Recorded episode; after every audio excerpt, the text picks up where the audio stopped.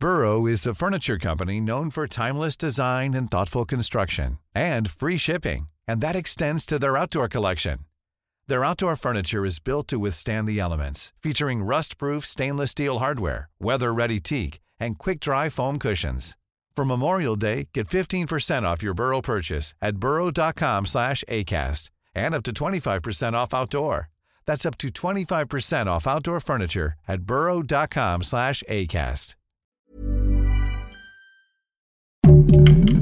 Heraldo Podcast, un lugar para tus oídos.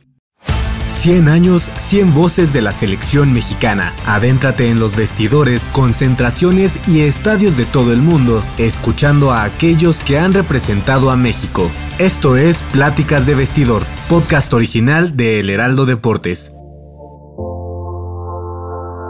Miguel Herrera no se deja llevar por la estatura o la fuerza, reclama, grita y empuja. Fuera de control, el piojo intentaba sacar de sus adentros la impotencia y el coraje de la injusticia que se había cometido. El sol de la tarde le daba un color dorado a los reflejos que salían del estadio Castelao, en Fortaleza, el 29 de junio de aquel 2014, cuando en tierras brasileñas se consumó una de las más grandes tragedias de la selección mexicana. Aquel episodio conocido como el no era penal.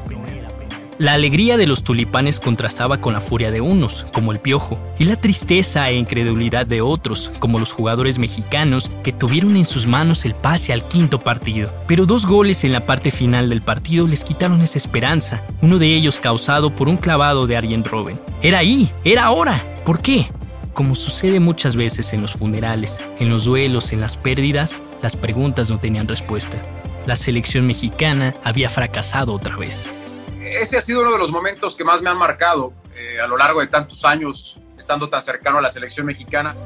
Quien habla es el periodista Carlos Guerrero, que ha seguido al tricolor desde el Mundial de Alemania 2006. Narrador, reportero y conductor, el famoso Warrior también se volvió testigo de un nuevo accidente del fútbol en contra de la selección, a pesar de haber visto otros instantes gloriosos. Tengo tres momentos, básicamente, el triunfo de México ante Francia en Polokwane, en Sudáfrica, el 0 a 0 ante Brasil en Fortaleza en el Mundial del 2014 que Memo Ochoa salvó todo y el triunfo contra Alemania recientemente en Rusia 2018. Eh, y en cuanto a momentos así difíciles, en la eliminación ante Holanda por la forma en cómo se da.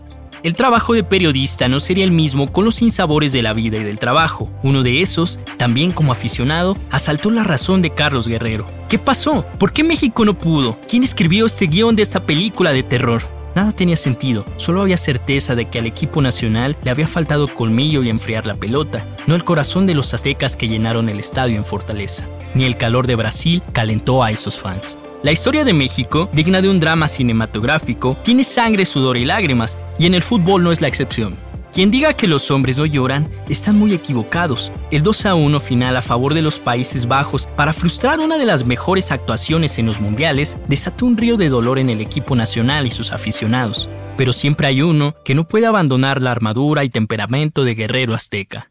Y de pronto me enfrenté ante un cúmulo de futbolistas llorando todos, con mucha impotencia, con mucha rabia, yo ya estaba en la zona de los vestidores para hacer las entrevistas. En el flash interview llegó el cuerpo técnico de Holanda, el cuerpo técnico de México y para no variar, Herrera empezó a discutir con integrantes de la selección holandesa, se hicieron de palabras, hubo empujones. Recuerdo que a mi camarógrafo le dije, volteate para grabar. Llegó gente de FIFA para tapar la cámara porque tú no podías grabar la parte detrás de la zona de entrevistas. Fue muy extraño, fue una situación muy, muy caótica, gritos, empujones, casi golpes y la eliminación de México. Ese ha sido uno de los momentos más críticos que me ha tocado pasar.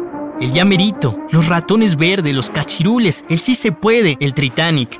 Los apodos, las burlas y señalamientos a los fracasos de la selección mexicana han desfilado por el paso de los años, de los sinsabores, de las lágrimas pero solo un testigo como un reportero puede dar fe de aquello que se respire en una zona de devastación emocional, más de un país entregado a su equipo nacional, del que nunca se espera nada, pero al que siempre se apoya incondicionalmente, como en Francia 1998 o ese duelo ante Argentina en Sudáfrica 2010. Pero ¿qué les dices? ¿Cómo burlarse de una eliminación después de dejarlo todo? El coraje y la tristeza entonces tienen algo de justificable y no queda nada más que recordar el capítulo con un mote, como el que se le pone a las carpetas de investigación de los delitos el caso del no era penal.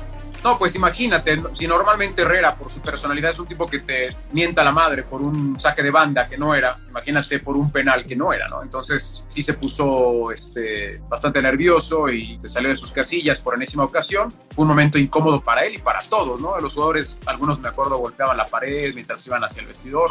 Fue una eliminación muy dolorosa. México estaba haciendo un buen partido, pero los cambios no funcionaron, mal manejo del encuentro, eh, mucho nerviosismo, insisto, no sé qué demonios hacía Robin, más allá si era o no penal, ¿qué hacía a estas alturas del partido en el área de México?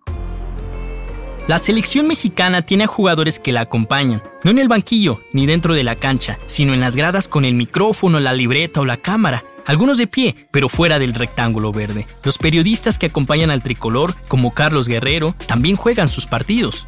Warrior, por su parte, alcanzó su quinto mundial en Qatar 2022, así como lo hicieron Antonio Carvajal, Lothar Mateus, Guillermo Ochoa, Cristiano Ronaldo y Lionel Messi. Una aventura que para el periodista comenzó en Alemania 2006 con el equipo de TV Azteca. Pero hay tiempo para el trabajo y para explorar.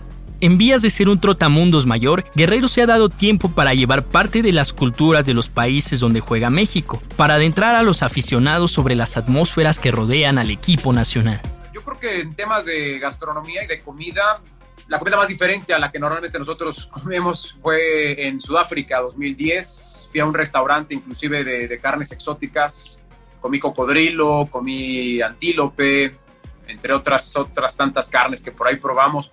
Carlos Guerrero ha sido precisamente eso, en la guerra que une y aleja en ocasiones a los medios de comunicación con la selección mexicana, aunque sin ser un periodista dado a la crítica inclemente o a los comentarios incendiarios. Pero al hacer su trabajo, hubo algunos momentos de tensión con jugadores que se sintieron atacados por el micrófono, la cámara o las redes sociales. Sí, mira, se me viene a la mente alguna vez, eh, se me acercó para, para reclamarme Carlos Salcedo por algún comentario que hice en, en redes sociales en donde yo lo criticaba fuertemente por unas actitudes que a mí no me gustaban de él. Eh, solía pasar que al término de los partidos en Copa Oro, esto fue en Estados Unidos, hay una zona mixta por donde pasan todos los jugadores para que la prensa los entreviste y Salcedo pasaba con una bocina a todo volumen, metiendo su, su, audio, su música en, el, pues en los micrófonos de todos los reporteros, no podíamos escuchar ni a los que entrevistábamos, ni ellos nos escuchaban a nosotros. Y ese tema lo expuse en un comentario y dije que no, estaba muy mal, que no se valía y se molestó mucho que porque él decía que yo tenía que criticarlo solamente de lo que hacían en la cancha.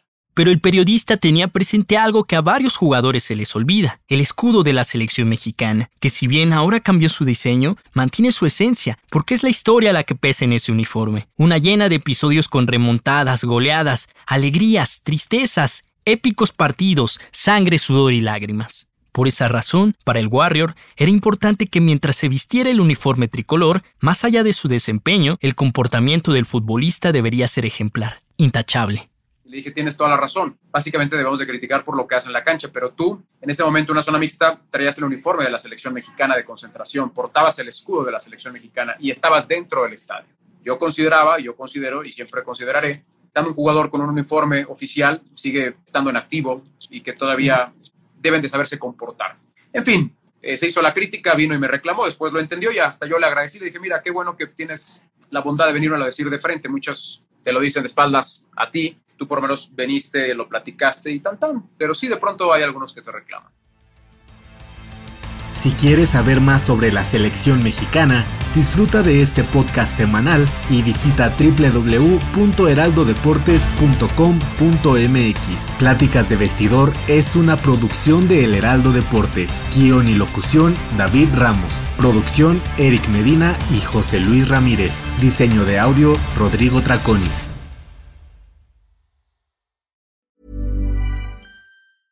Planning for your next trip? Elevate your travel style with Quince. Quince has all the jet setting essentials you'll want for your next getaway, like European linen, premium luggage options, buttery soft Italian leather bags, and so much more. And is all priced at 50 to 80% less than similar brands. Plus, Quince only works with factories that use safe and ethical manufacturing practices. Pack your bags with high-quality essentials you'll be wearing for vacations to come with Quince. Go to quince.com/pack for free shipping and 365-day returns.